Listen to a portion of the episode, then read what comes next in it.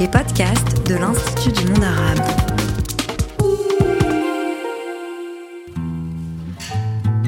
À part Averroès et Avicenne, qui d'autres pourrait-on citer spontanément parmi les philosophes qui ont écrit en arabe?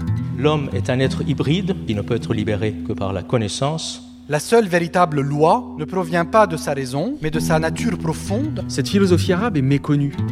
Elle occupe pourtant une place essentielle dans l'histoire de la pensée. Nous ne vivons pas dans un monde où seule la rationalité exerce son influence. L'homme, en réalité, lorsqu'il est livré à lui-même, n'est qu'un être égoïste. Elle aborde de grandes questions qui résonnent encore avec nos préoccupations actuelles.